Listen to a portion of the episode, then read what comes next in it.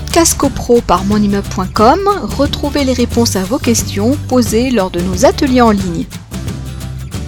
Alors souvent, euh, des gens font l'amalgame entre règlement de copropriété et état descriptif de division en pensant que c'est une seule et même chose. Alors non, ce n'est pas, euh, ce ne sont pas, euh, enfin ce n'est pas une seule et même chose, ce sont deux choses différentes.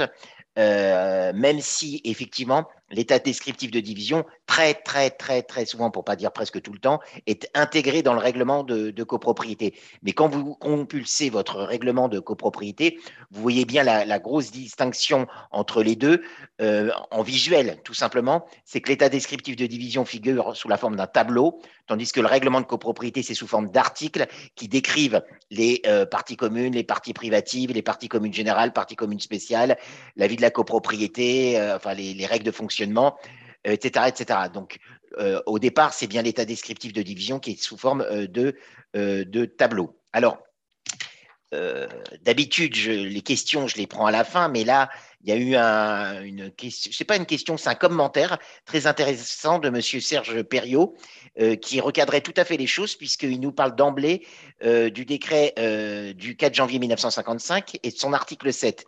Effectivement, tout commence, j'allais dire, en 1955 et ce décret qui crée le fichier immobilier. Donc le fichier immobilier, c'est la présentation des immeubles et donc la création de l'état descriptif de division.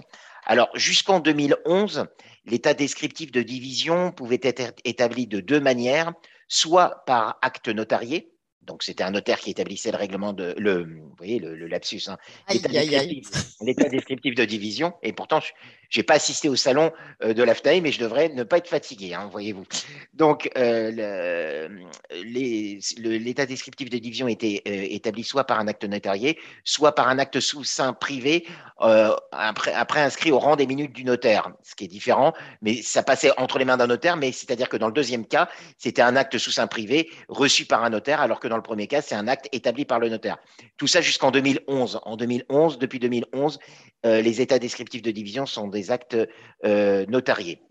Alors, euh, il y a un arrêt de 2014, du 8 avril 2014, qui, nous définit, qui a défini la notion d'état descriptif de division. Donc, je vais citer cet arrêt qui nous dit qu'il s'agit d'un document qui détermine, localise et identifie les lots en tant qu'immeuble ou fraction d'immeuble objet du droit de la propriété. Alors, lorsque je me suis connecté, j'ai écouté Isabelle qui décrivait très brièvement l'état descriptif de division. Effectivement, il y a plusieurs choses dans l'état descriptif de division dans ce tableau.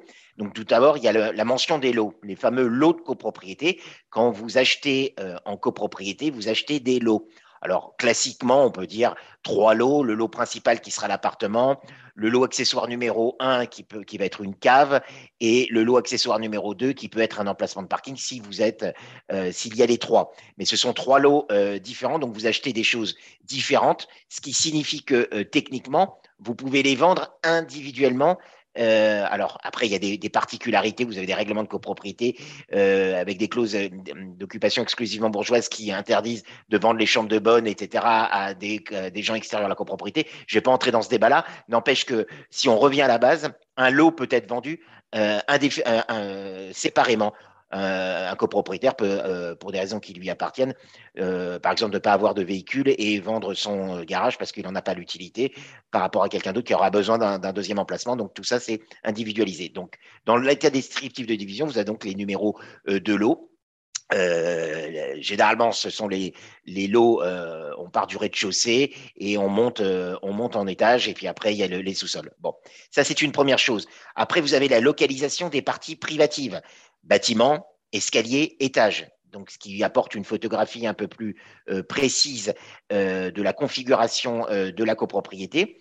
Après, vous avez effectivement une autre case, une autre ligne qui, est, qui indique la nature des lots, c'est-à-dire habitation, commerce, profession libérale, mais surtout commerce, habitation.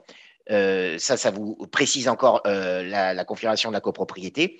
Et euh, vous avez les fameux, la fameuse colonne qui comporte les tantièmes, les fameux tantièmes, source de nombreuses discussions et qui sont d'ailleurs reprises dans les questions que les membres du club MI ont posées et sur lesquelles on reviendra ultérieurement.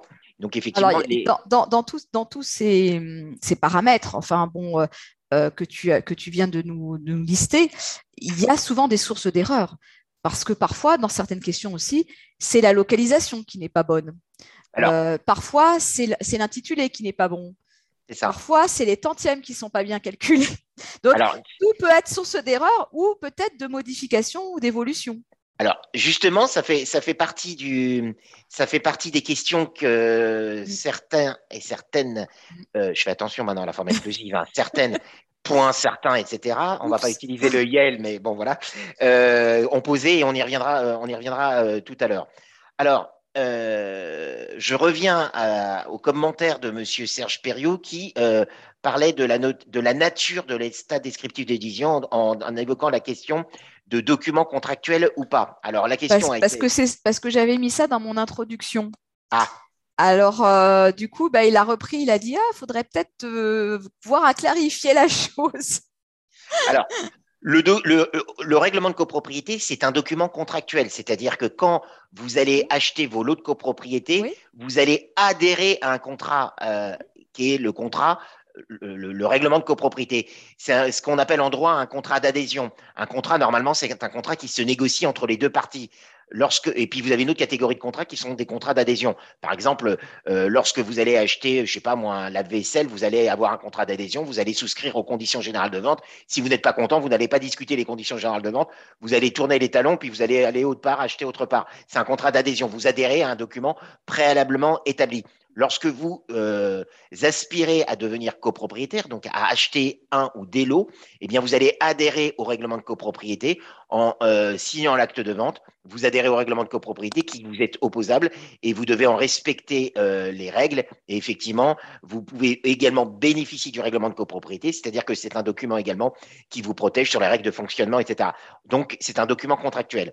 Alors que l'état descriptif, ce n'est pas un document euh, contractuel. L'état descriptif de division, ça sert uniquement à la publicité, euh, publicité foncière. Ça n'a strictement euh, rien à voir. C'est pas, c'est distinct. Et donc c'est important de même, bien. Même si c'est intégré directement dans le dans le règlement. Bah, il est. Si on dit qu'il est intégré, c'est que techniquement, ça veut dire linguistiquement, si je puis dire, c'est que c'est bien un document autonome. C'est un document qui a été créé, et qu'on mmh. intègre dans un autre document, dans le règlement de copropriété. Donc, euh, donc voilà. Donc, quand vous avez votre euh, état descriptif de division, vous allez, vous allez donc euh, voir sous forme de colonne le numéro de lot qui correspond à un appartement à usage d'habitation, affecté de tant tantième, situé à tel étage, etc. Et vous avez donc la, photographie, j'allais dire juridique du, du, du lot. Alors, effectivement, il peut y avoir des erreurs sur les tantièmes, mais ça, on va y revenir euh, ultérieurement.